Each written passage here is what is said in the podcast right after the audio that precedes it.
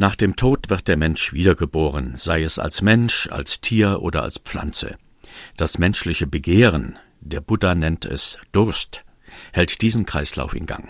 Eine Seele oder eine ewige Substanz gibt es nicht. Restlos alle Dimensionen der Persönlichkeit sind dem Werden und Vergehen unterworfen. Die Zukunft ergibt sich fast automatisch aus den Taten der Menschen. Ein guter Mensch entwickelt sich vielleicht zu einem Gott, einem Halbgott oder Geist. Wer im Leben viel Böses getan hat, wird im nächsten Leben ein Höllenwesen, ein Dämon oder ein Gespenst. Ins Nirvana, auf Deutsch das Erlöschen, gelangt ein Buddhist, wenn er durch seinen Lebenswandel den Kreislauf der Wiedergeburten durchbrechen konnte. Das Nirvana ist kein Ort, sondern ein leidloser Zustand, in dem alle Wünsche, Vorstellungen und Sehnsüchte überwunden sind. Es gibt kein Ich mehr. Dieser Zustand ist bereits zu Lebzeiten erreichbar.